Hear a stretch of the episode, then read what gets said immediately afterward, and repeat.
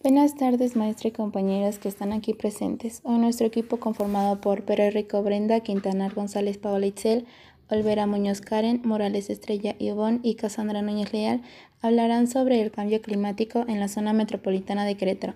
Esperemos y sea de su agrado.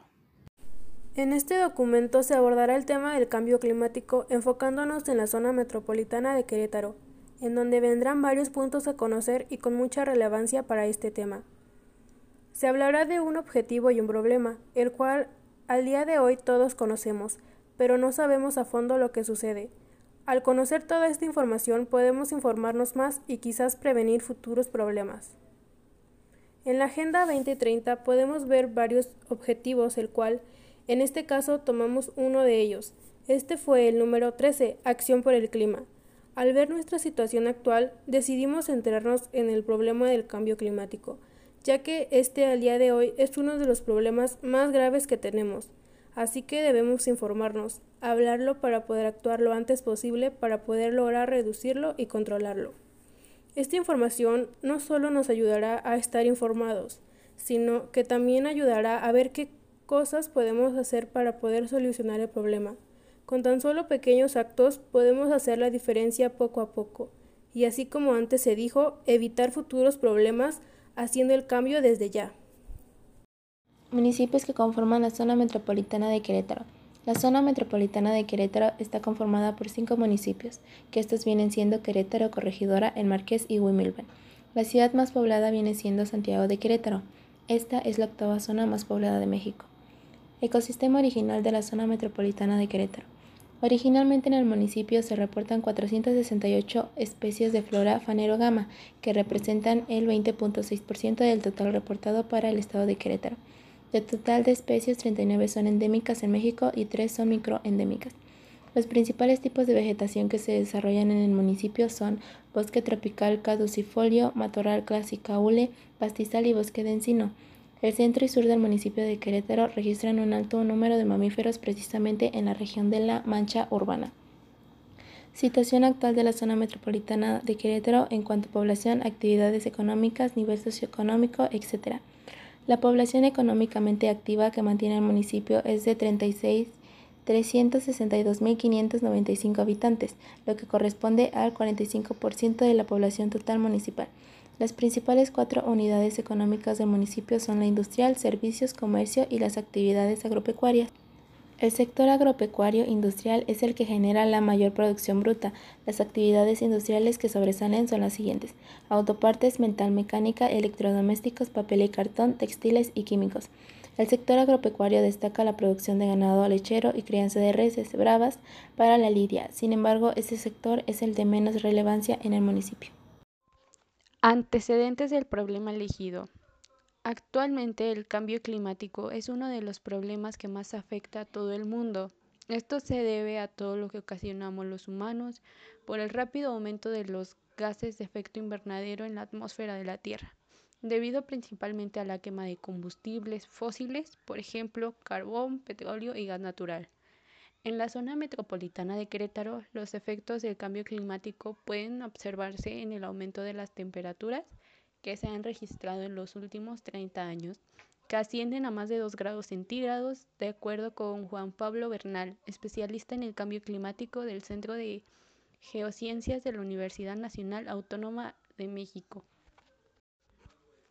Importancia del problema medioambiental elegido. El cambio climático ha adquirido una gran importancia en los últimos años, pasando a representar una de las más importantes prioridades políticas a escala global, debido a que es uno de los problemas más graves cada día. Los conocimientos relacionados con, con este fenómeno ayudan a los jóvenes a entender y abordar las consecuencias del calentamiento del planeta.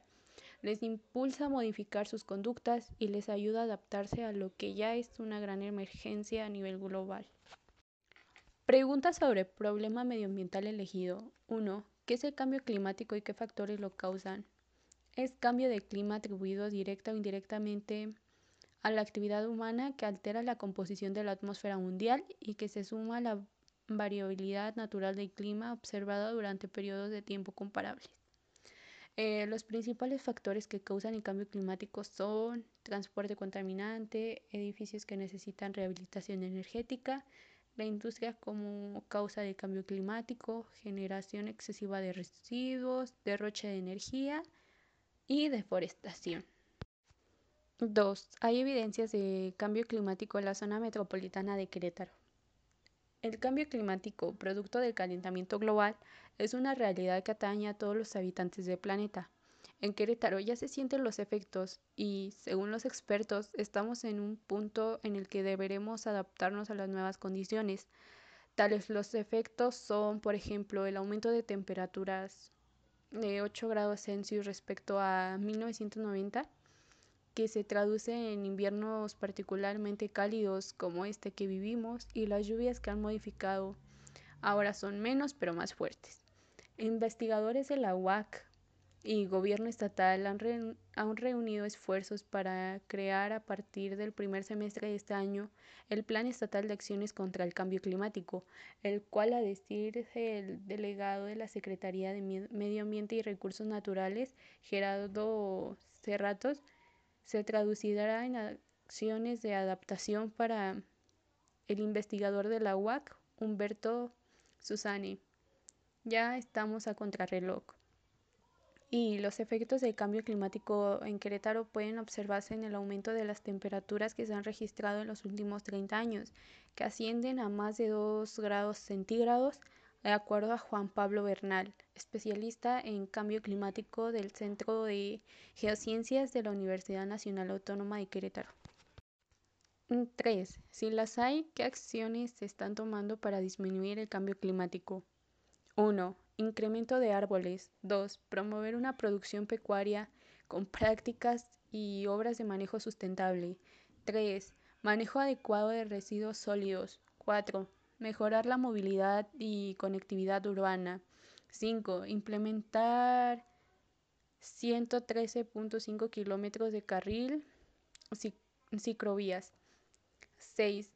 Eficiencia energética. 7. Programa Energético Territorial de Desarrollo Integral y Sostenible. 8. Difusión de acciones y concientización. Explicación sobre la Agenda 2030. La Asamblea General de la ONU adoptó hoy la Agenda 2030 para el Desarrollo Sostenible, un plan de acción a favor de las personas, el planeta y la prosperidad que también tiene la intención de fortalecer la paz universal y el acceso a la justicia. Los Estados miembros de las Naciones Unidas aprobaron una resolución en la que reconocen que el mayor desafío del mundo actual es la erradicación de la pobreza y afirman que sin lograrlo no puede haber desarrollo sostenible. La agenda plantea 17 objetivos con 169 metas de carácter integrado e indivisible que abarcan lo, las esferas económica, social y ambiental. La nueva estrategia regirá los programas de desarrollo mundiales durante los próximos 15 años. Los 17 objetivos de la agenda se elaboran en más de dos años de consultas públicas, interacción con la sociedad civil y negociaciones entre los países. La agenda implica un compromiso común y universal, no obstante, pues cada país enfrenta retos específicos en su búsqueda de desarrollo sostenible. Los estados tienen soberanía plena sobre su riqueza, recursos y actividad económica y cada uno fijará sus propias metas nacionales apegándose a los objetivos del desarrollo sostenible que dispone el texto aprobado por la Asamblea General. ODC seleccionado. Adoptar medidas urgentes para combatir el cambio climático y sus efectos. A través del ODC 13 se se insta a adoptar medidas urgentes para combatir el cambio climático y sus efectos. La lucha contra el cambio climático, tanto la reducción de emisiones de gases de efecto invernadero como la adaptación al cambio climático, trabajar en un cambio de adoptar las medidas necesarias para afrontar responsabilidades y facilitar un futuro próspero, solidario y compatible con la seguridad climática y los límites del planeta. El objetivo es prepararnos para afrontar los impactos del cambio climático sentar las bases de una economía neutra en emisiones y acompañar a los colectivos más vulnerables en el proceso de transición, involucrando a todas las administraciones y a todos los actores de la sociedad civil y del mundo académico y científico. Relación entre el problema medioambiental elegido y el ODS seleccionado. Las actividades humanas influyen cada vez más en el clima y la temperatura de la Tierra. Las actividades de extracción de recursos para satisfacer nuestras necesidades afectan al medio ambiente, añadiendo también los gases que se liberan en forma natural en la atmósfera, aumentando el efecto invernadero y a su vez el calentamiento global. Esto ha traído graves consecuencias las cuales se han reflejado en los últimos años, como por ejemplo incendios, sequías, derretimientos de los polos, entre otras más. Y es por eso que es importante tomar acciones para disminuir el cambio climático.